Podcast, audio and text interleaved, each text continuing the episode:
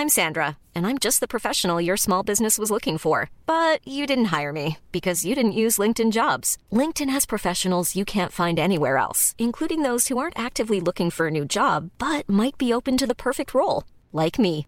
In a given month, over 70% of LinkedIn users don't visit other leading job sites. So if you're not looking on LinkedIn, you'll miss out on great candidates like Sandra. Start hiring professionals like a professional. Post your free job on linkedin.com/people today.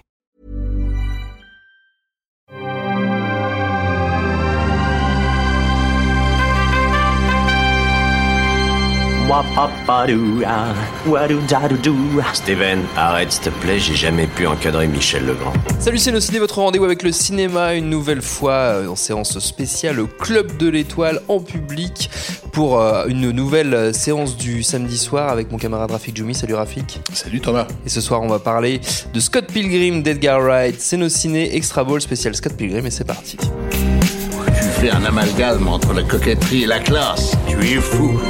Enfin, si ça te plaît. Et pourtant tout aurait pu si bien se passer. Rafik, ça ça partait super bien. Edgar Wright, adaptation d'une BD devenue culte euh, depuis, depuis quelques années déjà. Ça aurait Oui. dû être un carton mondial et, et ça ne l'a pas été. C'était difficile à vendre. Euh, ça restait difficile. La, la BD avait effectivement bien fonctionné auprès d'un public ciblé. Euh, le problème, c'est que c'est un film qui s'adressait à un public qui déjà à l'époque avait pris l'habitude de ne plus trop aller au cinéma.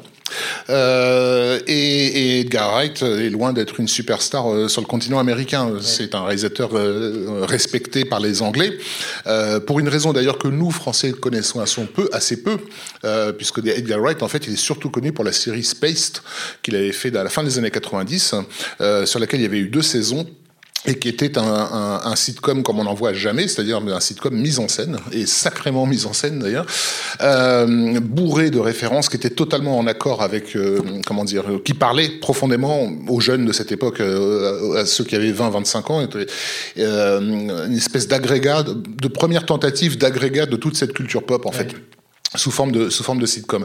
Euh, c'est la matrice de, de, de la carrière de, de, d'Edgar Wright. D'ailleurs, Shaun of the Dead, le premier long métrage qu'il qu'il a, qu'il a fait, est dans la continuité directe de, de Space, puisque il reprend des personnages qui auraient pu être dans, la- dans, dans la série. C'est sur cette série qui, qui s'est fait des amitiés durables avec euh, euh, Nick Frost et, euh, et Simon Pegg. Euh, et donc, euh, il était bien identifié, en tout cas chez les Anglais, que Edgar Wright portait avec lui un certain état d'esprit qui est celui de ceux qui ont eu 20 ans dans les années 90, en fait, hein, euh, avec tout ce que ça porte, euh, charrie culturellement. Et c'est d'une certaine façon ce qui le mène sur un projet comme Scott Pilgrim, puisque au départ, euh, quand, quand, quand les droits ont été, ont été, ont été vendus par l'éditeur, les droits d'adaptation, euh, l'auteur Brian Lee O'Malley s'attendait à rien. Bon, il- pour lui, de toute façon, une BD comme ça allait être adaptée n'importe comment. Euh, ils- en gros, ils allaient mettre un, un, un comique quelconque et, et- et essayer de mettre deux trois gags à base de petits proutes. Ils s'attendaient vraiment pas à ce que ça tombe entre les mains de quelqu'un qui comprenne le matériau qu'il avait et notamment ce qui était donc dé- déjà dans, dans la BD cette tentative de marier des genres qui n'étaient pas forcément mariables Et des cultures. et des cultures voilà qu'on oppose souvent notamment évidemment la culture japonaise et, anglo-saxonne.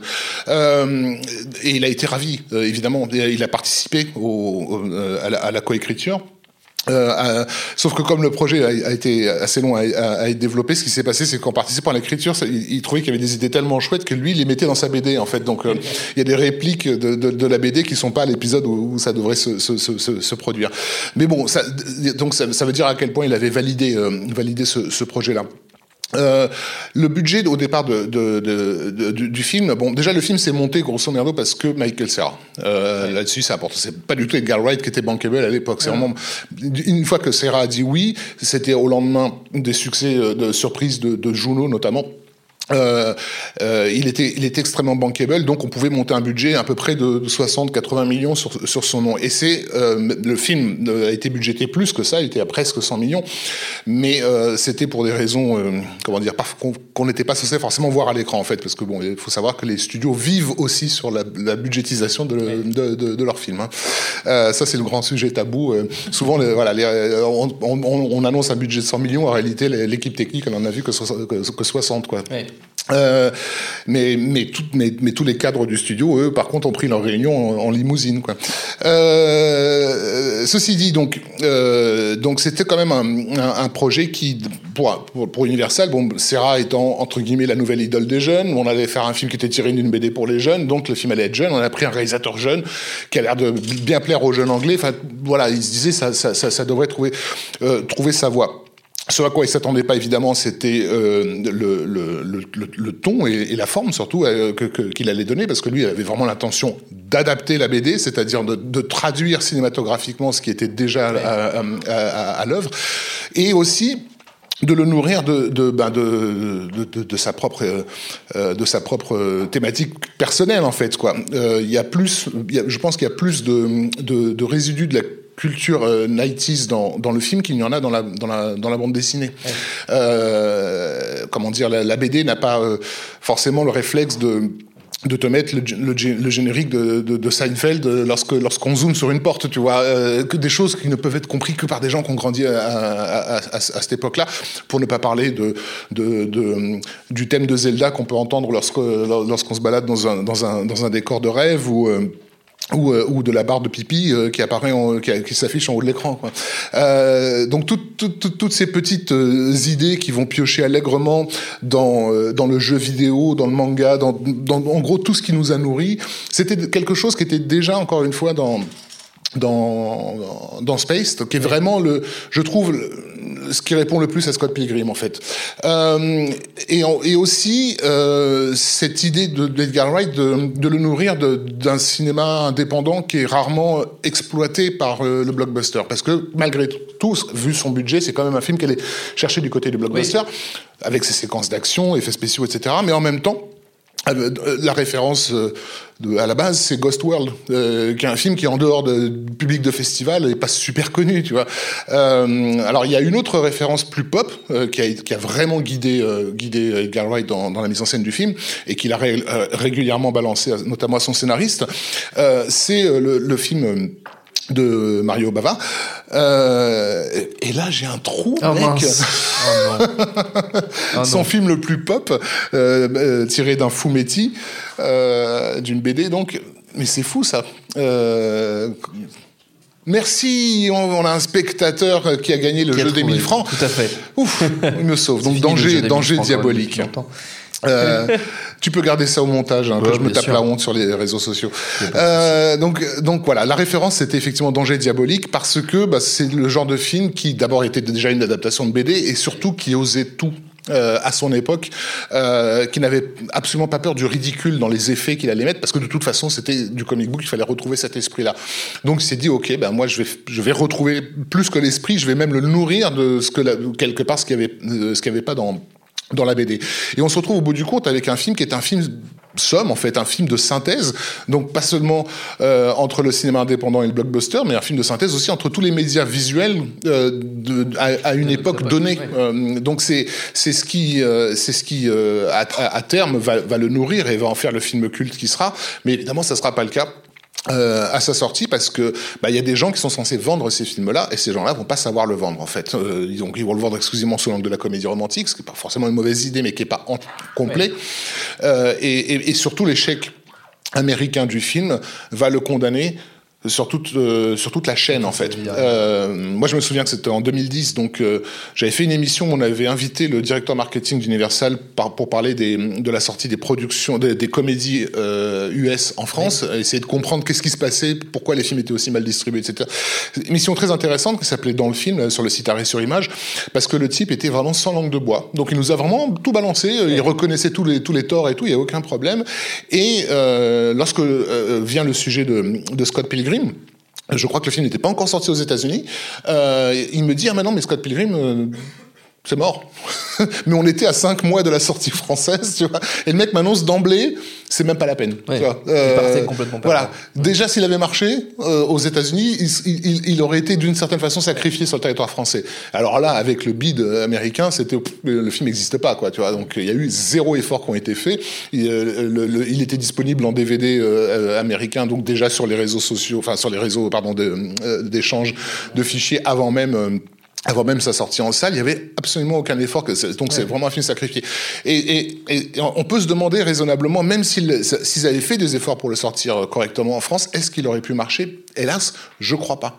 Je crois pas parce que je, je, crois vraiment que le public euh, ciblé est un public essentiellement euh, habitué à consommer euh, ce genre de film chez lui euh, et ne sort plus que pour euh, ben, les, des, des marveleries d'une certaine façon quoi. Ce qui est un peu dommage, mais bon c'est comme ça, on peut pas obliger les gens avec, euh, avec le flingue sur la tempe à, à les emmener en salle. Est-ce que ça explique selon toi son succès après, on va dire en, en VOD, oui, en évidemment. euh, oui, oui, bien ça, sûr. ça, vide après une fois la sortie vidéo quoi. Et, oui non évidemment, d'abord ouais. parce que c'est un film qui se revoit, euh, ouais. vu que évidemment de première vision tu, tu zappes 50 000 détails quoi, donc ça va, deux, ça va même trop vite pour certains à la, à la, première vision, ça peut être un peu bourratif quelque part, mais ça devient un plaisir dans, dans, dans, dans, dans, les, dans, dans le revisionnage, et aussi parce que bah, parce qu'il n'y a pas de concurrence, quoi, tout simplement. Euh, faire des films comme ça, c'est super difficile. Et il y a une chose intéressante d'ailleurs euh, qui s'est produite au, au, au niveau euh, promo, c'est que il y avait un numéro spécial du magazine Empire euh, qui avait euh, Steven Spielberg pour co-rédacteur en chef. Et Spielberg avait décidé de faire un numéro qui essayait de parler du cinéma de demain. Et les films qui étaient... C'était la première fois qu'on a vu des photos de plateau de Avatar, de James Cameron, donc tout le monde avait acheté... Enfin, tous ceux qui s'intéressent au projet avaient acheté le magazine pour ça. On avait une interview de Guillermo del Toro qui à l'époque devait faire Le Hobbit. On avait aussi des, des images de plateau de Tintin avec Spielberg. Et euh, Scott Pilgrim versus, versus The World. C'est-à-dire qu'il était mis au même niveau euh, que, que, que, que, ces films-là, voilà. Ouais. Qui sont tous des films d'auteur, au sens porté par un réalisateur à une identité très forte, et qui tentent tous, techniquement, de faire quelque chose de totalement inédit. Et, et, et même si le résultat, parce que le, Scott Pilgrim est un film qui joue sur les terres du cinéma de festival, du cinéma indépendant, etc., on a tendance à lui retirer un peu euh, cette, cette validité que c'est aussi, au niveau blockbuster, une barre très très haute en fait. Que très, les séquences de combat, il y en a pas, enfin, il y a zéro Marvel qui te propose des séquences de combat aussi bien chorégraphiées et, et, avec, des, avec certains des acteurs. Euh, en plus, avec, bien sûr, avec Chris Evans notamment, ou euh, Brandon Routh qui, avait, qui a fini par jouer Superman.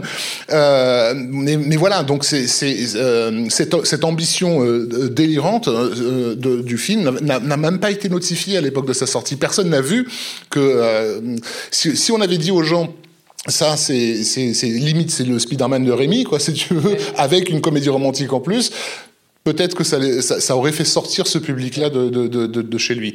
Euh, donc, euh, il, a fait sa réputation parce que les gens ont pu le voir et donc ont pu voir, apprécier à quel point c'était un spectacle total.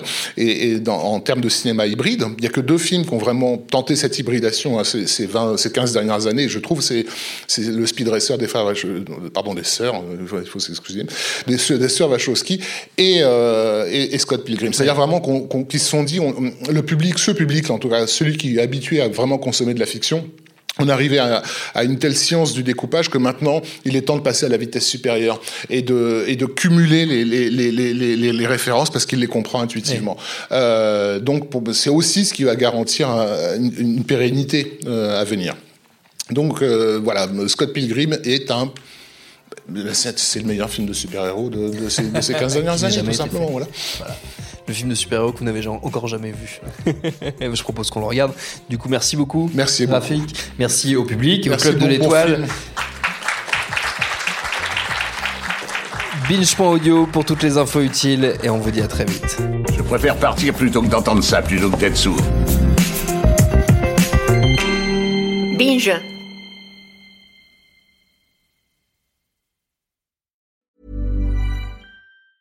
Even on a budget, quality is non-negotiable. That's why Quince is the place to score high-end essentials at 50 to 80% less than similar brands. Get your hands on buttery soft cashmere sweaters from just 60 bucks, Italian leather jackets, and so much more. And the best part about Quince, they exclusively partner with factories committed to safe, ethical, and responsible manufacturing. Elevate your style without the elevated price tag with Quince. Go to quince.com/upgrade for free shipping and 365-day returns.